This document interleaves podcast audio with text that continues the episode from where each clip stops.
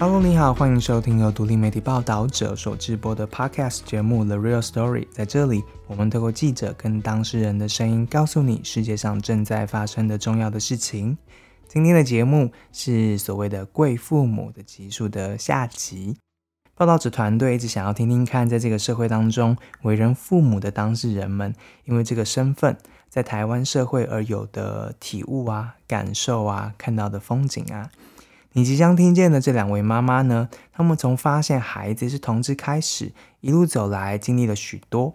上一集我们已经谈了一些，下一集呢，他们要分享的是跟所有父母其实都一样的，他们要学的是怎么样面对孩子失恋啊，孩子带另外一半回家，或者当孩子说出他想跟另外一半一起回家去参加亲人丧礼，一起上香的时候，这些爸妈要如何回应呢？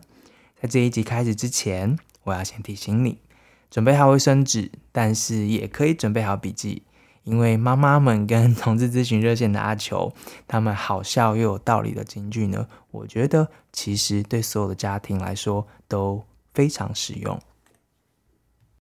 我看见两位妈妈的时候，两位妈妈告诉我一个秘密，就是他们都是阿妈了，是不是？我觉得有点可怕，因为完全看不出来。所以其实呃，尤其是永清妈妈，就是。后来从我们刚刚谈到吞药，然后接触到了热线。其实你陪着永庆走了好长一条路哦，到现在，然后也经历了他有有感情生活，然后 后来还发生了一些事情。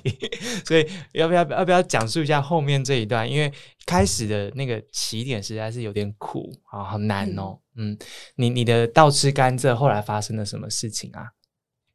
呃，他是就是跟前任结束之后嘛，然后大概隔了一年多，那就是呃工作的关系，认认识了现任。嗯，那其实是现任倒追他，因为那时候永庆还在情伤当中，他并不想谈感情，但是就是现任会倒一直倒倒追他。妈妈露出得意的笑容。那因为他现任现任的这个。伴侣呢？然后他的个性很，就是他是一个很坦率、很乐观，嗯，然后又很体贴，又又很有上进心，嗯嗯，然后他又会煮了一手好菜，哦，对，啊，他们交往了几个月之后，那他这个伴侣就就搬搬来我们家住了，哦，嗯，对，就住在我们家，嗯，那那当然住在我们家就是跟我们全家。包括我的小全家每一个人，包括我小孙子啊，嗯，都相处的非常的融洽。哦，那他们两个又合开了一家那个手做面店。哦，真的？对，嗯。然后我我在我觉得，嗯，我终于可以可以这样子很安稳的 过日子的时候，嗯，有一天，有一天，呃，他的伴侣就。早有一天早上，他的伴侣在开店之前，嗯，就把我约到我们那个就是我们手做面店的二楼，哦，然后他就神情很严肃的跟我说：“阿姨，我跟你说，我们昨天晚上永清跟我协议分手。”哎，对，那我一听到这么突然，对我一听到的时候，我眼泪快要掉下来了，嗯，然后可是那时候我心里一直告诉我自己说要忍住，忍住，不能哭，不能哭，哦，因为我怕会影响到他，哦。对，然后我就我就是听他说完，我说是发生了什么事，嗯，那他大概就是就是有跟我讲说，哦他们就是一路这样子相处相处下来啊，那觉得就是可能呃还有一些某某些地方是没有，就是思想上是没有办法很内去在一起的，嗯，对，就是所以想想先分开一段时间，嗯嗯。那其实我当时我心里，我心里，他讲完之后，我心里就想说啊，永庆，你怎么不好好珍惜这一个伴侣呢？哎，然后我终于可以可以对你的情感，就是在在感情的的的这个呃事情上，我终于可以安心了。哦，那现在好像有 会有一点波澜，对，会有会开始那个又又不安。嗯，可是。又不能讲出来，嗯，因为我觉得孩子的事情是，就是不要去干涉他们，嗯，所以我也就就放在心上，就是只有放在心里面，然后没有讲出来。嗯，然后后来永庆就就，其实也不是永庆，其实那段永庆应该是那段时间永庆应该就是他，其实他是在躲着我的，我我的感觉。哦，真的哦，对，哦，他他是就是也不是说很很正式在躲我啦，可能就是会尽量避开，呃，就是避开跟我单独相处的时间，嗯，然后那他都完全没有跟我讲。嗯，讲他们协议分手这件事，因为伴侣已经跟我说了啊，永庆那时候要搬出去住。嗯，那他他的伴也是他伴侣跟我讲说永庆要搬出去住。那我一听，我就觉得我第一个感觉就是，呃，妈妈被不要了。妈妈被不要了，被这个孩子不要了。因为永庆跟他的伴侣说。我搬去去住，你你一样住在我们家，因为他觉得他的伴侣可以陪我，因为他对。哦，是个移交的概念嘛，嗯，因为相处的很好啊，然后他伴侣也就是经常他会，反而是他的伴侣在会陪我看电视，然后陪我聊聊天哦，真的哦，天哪，对。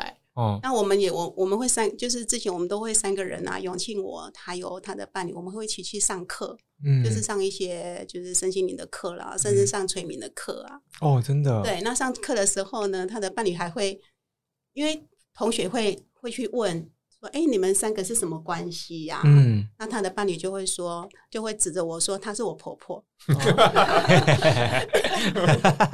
哦。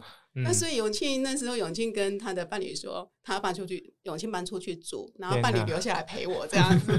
我就我，所以我心里才会觉得说，这个妈妈被不要了，被儿子不要了。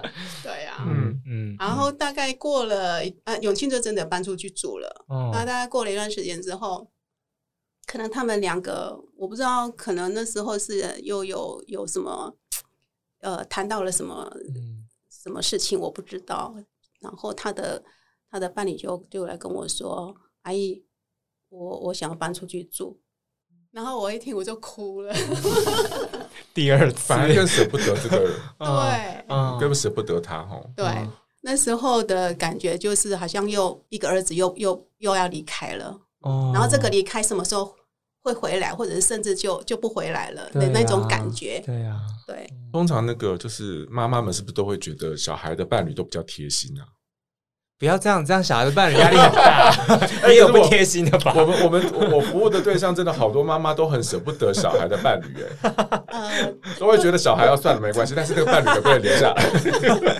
但是其实我我两个儿子都是很贴心，嗯啊，当然这个因为这个伴侣也很贴心，所以真的会觉得又一个儿子又要离开，最后他们分开了。呃，其实他们现在的状状态应该是暧昧状态吧？啊，重新回到暧昧状态。对，因为永清。永清后来又又又搬回来了。好，哎，就是因为我们今天节目一开始谈的是第一次跟两位妈妈跟热线相遇的那个时候嘛，结果现在两位妈妈谈笑风生，在谈自己儿子女儿的那个感情生活这样子。我想问一下阿球，因为你接触蛮多这样子的爸爸妈妈的，嗯，真的到能够这样子说说笑笑。他的同志女儿或儿子的事情的，嗯，多吗？在你接触的这一些爸爸妈妈，我们很难，对我来说，我很难去确认多或少，或者是比如说比例大概多少。但是我起码知道一点是，就是呃，每次来参加呃聚会的爸爸妈妈，然后不管他跟他小孩的的所谓的议题走到什么程度，至少至少一段时间之后，他们整个状态是比较放松的。那一段时间是，有时候是可能是一两次就有可能，有些人可能半年，有些人可能五五到十年之类的，不一定，都真的不太一定。那我我自己觉得那个放松的感觉是，呃，因为以前他他的问他的问题都只会困在自己跟小孩之间，嗯，可是现在其实真的就是有一些其他的同志或其他的，譬如说爸爸妈妈一起听这些事情，嗯所以他自然真的就是有一种参考点。然后，当他遇到困难的时候，他就会有一个想象是：哦，他现在，我现在只是困在现在这个时间点里面，过了这个时间点，可能就比较好一点。或者是哦，他现在小孩可能想的是其他，就是小孩想的事情，他可能可以从我们这边去做一些揣测，所以他开始可能比较了解。就是我觉得，就是小孩就是很难理解爸爸妈妈的爱，可是爸爸妈妈有时候也很难理解小孩的爱。嗯，我觉得这个真的是就是彼此对于爱的表现方式很不一样。那你们的角色是什么？我们角色就是润滑剂，跟一个那个双语沟通器这样子。因为真真就是有时候就是妈妈们就会提供给很多小孩说啊，我跟你讲，你妈妈这样想，其实你妈妈这样做，其实她内心可能是怎么想哦。那其实我们其实也会就说，哎，你儿子这个状态，其实他内心还是很舍不得你，他只是说不出来，或或者他还在气你之类的。真的？对啊，我不知道我反攻反反反攻回去哦。那自信，你难道会对你爸爸妈妈的那个所有的呃情绪都会有很直接的表达出来吗？还是都会有些隐藏跟内心戏在那边？当你面对你爸妈的时候？我就是不不太会，就会隐藏一些，对不对？对，然后就就像你说那个，那是两种语语言啦。然后，所以我觉得我们的听众很多也在问这件事情，就是该怎么表达爱这件事情。好像因为小孩子是同志的关系，他好像又更多那个峰回路转。我我不确定，刚刚提到了很多各式各样的因素是什么，可是就是真的要让两个人之间回到。我是你爸爸妈妈，我是你小孩，所以我们两个其实互相爱。只是这个呃，互相爱这件事情中间掺杂了好多东西哦，一个好多内心好多事情哦。因为基本上出发点是完全不一样。一个是啊，刚其实很多研究报告都会写到，爸妈就算那个伤痛啊，或是最后的适应都完成了，可是那个遗憾就是一辈子的遗憾。可是那个遗憾是建立在作为你的父母，我总是会担心你。然后，因为你的性认同啊、性别认同啊等等的各式各样值得父母担心的点，所以那个遗憾其实是建立在这之上的。对，那其实小孩就会觉得啊，我要真正做我自己，我的生命才。才真的是我的生命，然后这是我的选择，所以我接下来面临到挑战，可能有各式各样，可是那是我的选择，于是我才有办法真的开心。这两个出发点是很不一样的。那从两个出发点之间怎么样去沟通？其实我还是爱你的，只是因为我的出发点跟你可能有一些不太一样。我觉得那个很难。那我我可以问一下三位的经验，是在理解彼此的过程当中最常见的误区。是什么？就是呃，同志小孩跟同志父母之间最常见的误区可能是哪一些？误区是指误解嘛？误解，或是说听错，或是对对对，嗯。我我分享一个，就是呃，刚开始我女儿在跟她女友刚交往的时候，嗯，那我先生可能那时候还不太适应，我现在就会在下面跟我跟我抱怨哦，对，然后大女儿在场，嗯。主要是因为我现在就是说干什么，他们每次出去就手这样牵来牵去，这样子揉来揉去，这样子。我想可以不要这样子嘛？那叫我要去跟他们讲一下这样子。对，然后我就觉得说，哇，我花了好多的时间告诉孩子我接纳他了，那些叫我去做这种事情，你知道我很为难吗？这样子，然后哎，这时候我大女儿就站出来了。哦，对我大女儿就说。这件事他去沟通，嗯，对，因为他懂妈妈这长期以来他我所扮演的事情，嗯，然后他也知道爸爸的爸爸的那种怎么讲，他的他的不适应是对，嗯，所以他觉得他就负责去跟那两个女生讲，哦，对，姐姐这个时候就去扮演了这个角色，那我觉得哎很好，嗯，然后平常的话就是她们姐妹相处也没有说什么。呃，在性别上有怎么样？哈，那在公投那一次，其实算是呃，对同志很多的受伤伤害。然后我女儿也很难过。嗯，然后我们那时候就很清楚，呃，我我我们特别有一些对话。我说再怎么样，你要记住，我们绝对都是支持你的。嗯，对。可是想这句话，好像也没有真的摸到他的心，因为我们这支持他老早就知道。结果他呃晚上睡醒之后，他自己女儿跟我讲，他晚上睡醒之后，他看到姐姐的脸书换了一道彩虹，嗯，他说他当下眼泪掉下来了。所以嗯，呃，我我我自己觉得就是说，他必须透过某些的沟通或者仪式，然后去表示出我们的爱，嗯，因为我觉得真的很难。我阿球讲的真的，我有时候真的不太懂孩子有爱我吗？我我真的有这种感觉。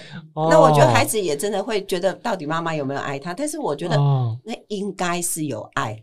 可是我觉得就是要有一些动作嘛，要有一些事件嘛。嗯，所以包括我女儿他们分手的时候，她分手的时候，然后我有去跟爸爸讲，说大概分手原因是什么？是因为呃，女生在还没有跟父母亲出轨哦，然后女儿去他家的时候，嗯，对方的父母亲会回避哦，那个回避对女儿来讲就是有一点。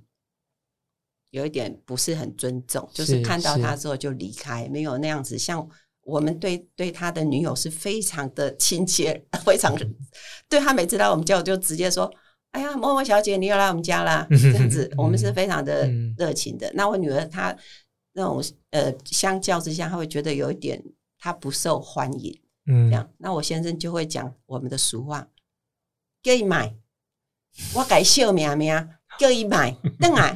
”那我就用这个话去说给女儿听，女儿就很窝心，她就觉得再怎么样，这个家就是特懂哎，她不管怎么样受伤，他就是可以回到这个家里来，这样子。对，爸爸也是在那边私底下就说出改秀苗苗，然后之前也是 对，可是这是一个历程，对啊，因为我觉得爸爸最大的转泪点，爸爸最大的转捩点是那个呃视线。嗯，同婚视线，对。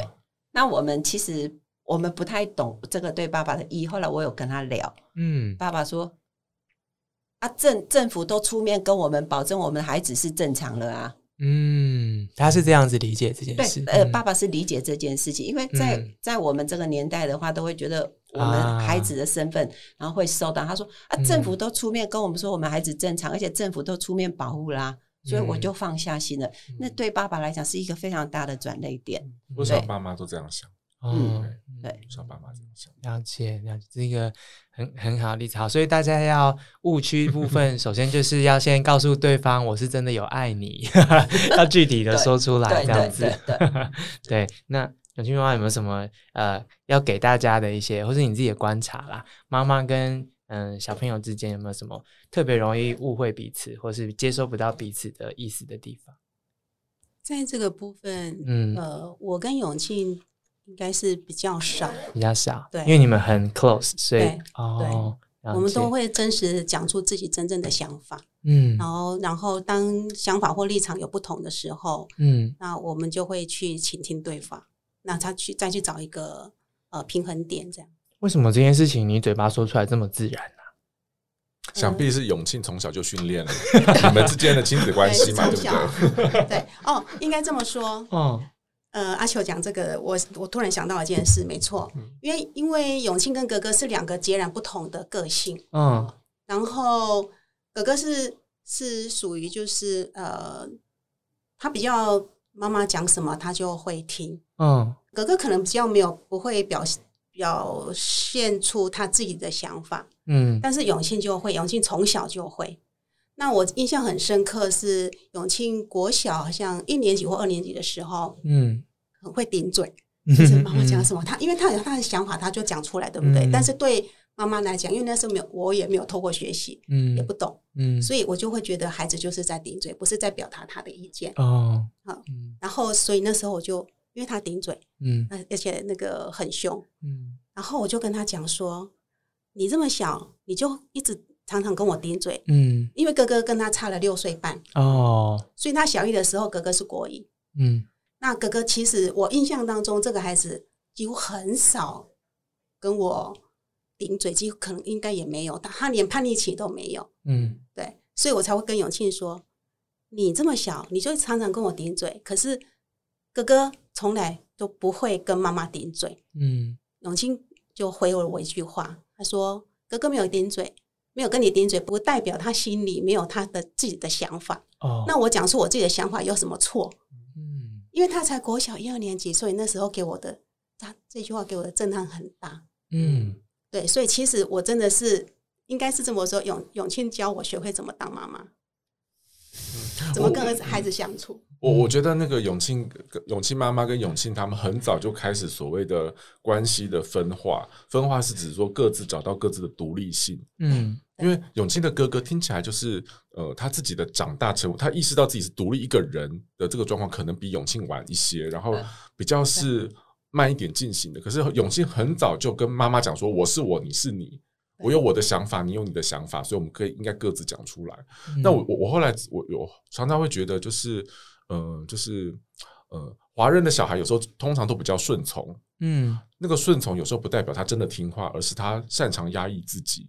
然后当压抑自己的时候，关系就很难彼此听见跟看见。所以有时候有些爱表达不出来，就是因为那个隐藏跟压抑。如果很像有每个人都像永这样，不过这样很多爸妈可能会撸死这样。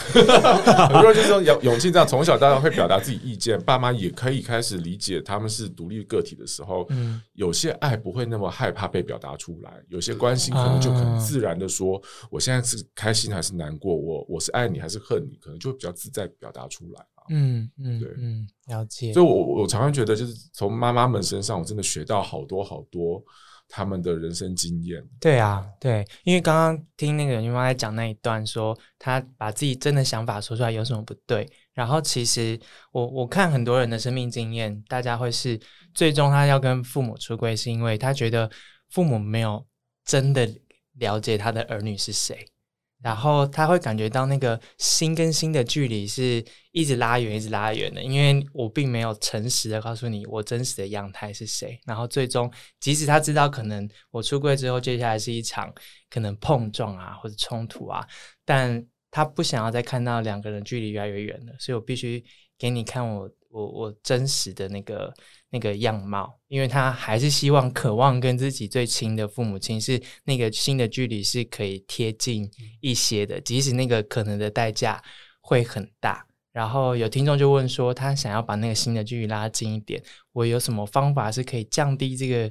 代价不要那么大的吗？三位有什么建议吗？我觉得最好的方式就是来参加我们的团体啊，马上马上来给那个置入性行销一下。没有啦，其实我们热线这边其实也有推出，譬如说两个月一次的所谓的好家在的给同志小孩想要谈出柜议题的一个聚会。嗯，然后可以来这边，我们会听到一些妈妈的分享之外，其实我们有义工也会分享他们的各自怎么出柜的呃。就是学习，嗯，那我觉得是有些参考的。另外呢，我们其实呃呃，这个月我们也开始推出了一个个别会谈，嗯，就是如果你在出柜上真的卡到一些问题，你是越想要跟我们的义工有一个单独的，就是呃，就是一对一的会谈的话，我觉得那个效果可能会更好，但就有点像是为你量身定制的一个物谈的状态，对吧？所以，所以如果如果真的很需要的话，包括就是来呃，就是。呃，来参加我们活动，或者是打来我们的那个父母专线，跟妈爸妈们聊一聊。嗯，我觉得这些经验其实都是会是一个学习啦。嗯嗯嗯，你妈妈有什么建议吗？像我现在，我女儿的女朋友，到现在还没有跟家庭、家父母亲正式出轨，是，但是略略知道。对，然后她也问过我这件事情，他要如何去跟他的父母亲 出轨，然后我们就会说。你可以叫你 妈妈打电话。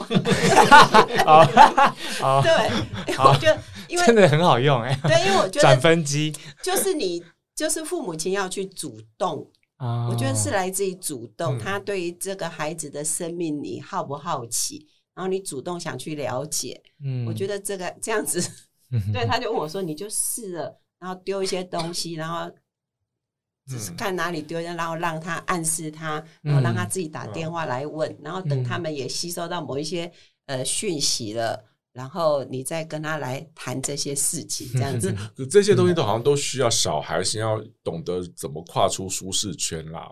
啊，小孩子出柜这个事情是要一个，就是小孩出柜这个事情，真的就是小孩要跨出舒适圈。嗯，如果没有先跨出那个舒适圈，所有东西都无法启动。那。可是你要怎么跨出舒适圈？我觉得其实有很多很多的那个动力。我觉得哈，就是这几年我们学习到最大的动力，其实就是结婚这个事情。哦，如果你要跟你的伴结婚，你又不你又不能偷偷的在自己的那个就是就是户我们家户口名簿偷偷改资料，所以有时候就是必须要让爸妈知道。那可是，一旦知道了之后，我爸妈的历程真的就会启动。那那时候真的就只能见招拆招，然后给彼此时间。可是如果我们不先出柜的话，我觉得彼此就是在一个暧昧、揣测或者是搁置的状态，那个永远都会在那边，没有办法处理。对，但当然出柜也是一个每个人的路是不太一样的啦，自己的认同需要一点时间。永清妈有什么建议降低那个冲突的代价？其实我没有什么建议耶，因为我觉得每一个家庭就是呃，父母跟小孩子每一个家庭的。状况不一样，那父母跟小孩子的关系啊、相处互动也都不一样，所以就是我如果提出一个什么方法出来的话，不可能是适应到每一个孩子。那我我真的我还是觉得说，就是在热线这边有很多的资源，应该多利用这些资源来给自己参考。嗯嗯，感谢又再一次进入现阿乔是，好好没问题。希望每次我们的父母聚会都有很多爸妈来。对对，其实也是就是刚刚说的嘛，交个同温层的一个一个方法，走进一个同温层。我最后想问一下两位妈妈，呃，因为同才压力也是一种压力，然后其实也很多听众会关心你们的同龄啊，你们的身边的友人啊，对你们呃有没有好的互动，或是他们对你们来说是什么样的角色？回想这一段路，你们有没有特别想跟哪一位朋友或是亲人说什么的？因为我想，当然阿球啊，或是你们的小孩啊，或是呃其他的团体，这些都是社会的支持系统。但就你们身边的人，你的朋友或什么的，有没有人是这时候你想要借这个机会跟他们说些什么？其实，其实我觉得，呃，就是陪伴孩子出柜。然后我入柜，然后我们再出柜。我觉得这个过程，我最感谢的还是我女儿，就是女儿，对，就是我女儿。我觉得我女儿带给我生命上改变，然后也是因为她很勇敢做自己，嗯，然后呃，我学会了尊重，在她身上我学会了尊重，嗯，对，然后我觉得因为她很勇敢。所以，变成说，我们在面对呃一些朋友或亲戚的时候，我会很欣赏他的勇敢。对，嗯，哇，欣赏女儿的勇敢，对，这是一件蛮享受的事吧？看着自己的女儿这样勇敢。是啊，因为有一次，有一次就是就是阿妈的丧礼，嗯，然后他竟然跟我讲说，他要带女朋友来上香，在乡下，哎。呃，我那时候我就问爸爸，因为那是爸爸家的嘛。那爸爸爸爸就说：“来呀。”哦，我觉得我先生是很直线思考的人，他接受了就是接受了。嗯，对，那就来呀。然后来了之后，呃，我有看到有人在跟我打 pass。嗯，对，用眼睛问我这怎么回事，然后我就说：“嗯，就是这么回事。”对对，然后我后来就觉得。真的，我就是佩服孩子的勇气。嗯，对，我们就常常讲我们闽南语讲的话，我就跟我讲，金江是叫小贺。嗯 嗯，以他为荣，这样子。对，叫小贺。嗯嗯。好，永清妈有吗？呃，我在陪伴永庆的过程里面哦，在他第二段感情之前，其实。我刚刚有讲了，就是我最我的大儿子，他是我最大的，我背背后最大的支持。嗯，那么其实我要呃，在永庆第三段感情也是那时候是我最痛苦的时候，然后我要我要感谢的是我的大儿子跟我的媳妇，哦，对他们同时在背后支持我。嗯，我有什么事情的时候，就是他们会给我最大的支持。好棒哦！对，希望这些被感谢的人们都有听见 妈妈们说的话，然后也记得，如果你们都爱妈妈的话，记得明确的让表达爱，对，让他们知道，当然不要忘了爸爸这样子。对，好，谢谢两位妈妈的分享。然后阿球，这次很麻烦你，因为我们就是筹备这一集也花了很多的时间，还请教你啊等等的。我我很好奇耶，就是你看着这么多父母，然后。就经历好多事情，你你对于贵父母的认识，我想在这十几年当中有很多的变化吧。嗯嗯，那你觉得现阶段你觉得大家在社会里面，可能身边其实都有，或者是还不知道，其实都存在的贵父母，你会怎么建议我们的听众跟他们互动？我我自己是觉得，就最后这一段你问的非常非常的，就是让我觉得有种嗯，就是有被理解的感觉。因为的确在这里面二十年，呃，我刚才还在开玩笑跟他们讲说，就早年在服务这些爸妈的时候，我年纪都小到可以。假装是他们的小孩，可是服务到现在，我差不多跟这些爸妈年纪差不多了，真的吗？是吗？你知道，就那个位置，相对位置越来越、越来越、越来越平，这样子，对对对。然后，可是我真的从他们身上学到了好多那个成长或者当爸妈的痛苦、跟辛苦、跟快乐。然后我听到他们在谈这事情的时候，充满了各种纠结。所以，呃，如果对同志小孩来说，我真的觉得说，呃，当你要出柜的时候，或面对爸妈的某种各种不接受。可能都要理解那是他们背后的某种受伤，那那是他的课题，你不需要去帮他疗伤，可是你可以陪他们走过那个受伤的历程。就是很多小孩觉得，哇，天哪！就是我我我我爸妈这么难过，我还是不要讲好了啊。可是或者可是你这样子，当你不讲的时候，或当你不处理这个事情的时候，某种程度上好像也剥夺了彼此靠近的。的一个机会，嗯，只是说，当他面对到他痛苦的时候，那其实就是他必须的人生课题。你看，我现在讲话也像爸妈，对不对？就是他人生的课题。嗯，一旦因缘具足之后，就会得到一些成长。这完全是爸妈的口话口语，对不对？我我真的觉得，就是真的就是给。爸妈一些时间信任他们，他是有办法成长的，然后陪着他们，不要把自己呃搅进去。可是你可以从旁边陪他们成长。然后一般的爸，一般的朋友们，如果你身旁有感受到他可能有同志的小孩，我觉得光是听跟给他一些鼓励，或者一些小小的动作或支持，一点点小小的眼神的那种鼓励，我觉我觉得都对很多爸妈，尤其是刚感受到自己小孩是同志的爸妈。都是一个很大很大的帮忙。我们有好多爸妈一开始知道的时候，外界的一一个怀疑或者担心或者是责怪的眼神，就好像要快杀死我们的爸妈的感觉。嗯，可是，一点小小的友善，一点小小的贴心，一点小小的啊，我好像我我懂这种事情，或者是一个小小的这个彩虹旗的支持，或者一个小小彩虹旗的呃小彩虹徽章的支持什么之类的，我觉得给爸妈都是一个很大很大的一个。真的就是一个怀抱啊！我真的觉得对啊，因为并并不是所有呃，就是爸爸妈妈都有力量或都敢走到热线来。嗯，可是如果他身旁的朋友有一些传递爱的概念、传递友善的概念，我觉得那个帮助是更大的。是，我想这是大家都可以做到的。你的善意的力量远远的比你想象中的还可以大更多，所以不要小看自己可以做到的事情。如果你觉得你身边有这样的家庭或你的朋友会需要你的一点点啊支持的话，就是不要小看自己可以做到的事情。这样，那关于不管是父母或是同志相关的议题啊等等的，有很多的议题都可以探讨。这样，所以对我来说有一个场合，对我来。本身对我自己来说非常的有帮助，就是那个同时咨询热线的晚会，因为在晚会上面，他们就会像一个大礼包一样，然后告诉你有哪一些议题，然后议题的当事人或是工作小组都会上台分享，然后让你知道这些事情。然后我记得我第一次听到的是，呃，家庭小组做那个父母的呃写给小孩子一封信吧，然后在台上进行分享。然后那一年是公投之年，所以呃。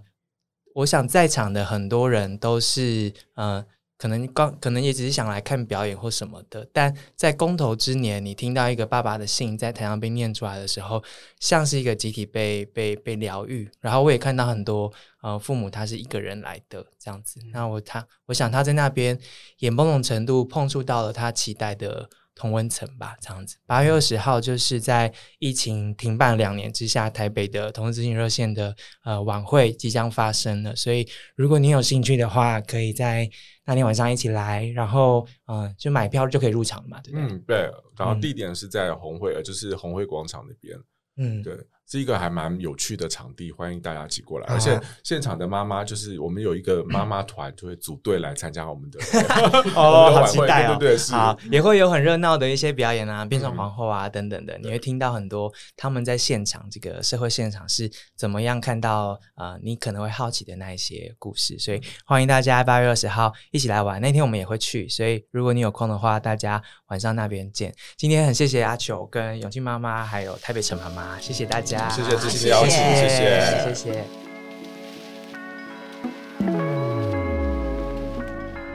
谢谢你今天的收听，而且听到了最后。如果你喜欢今天的内容的话，欢迎把我们分享给你身边的朋友，也记得要订阅我们的节目，你就可以最新收到我们节目讯息。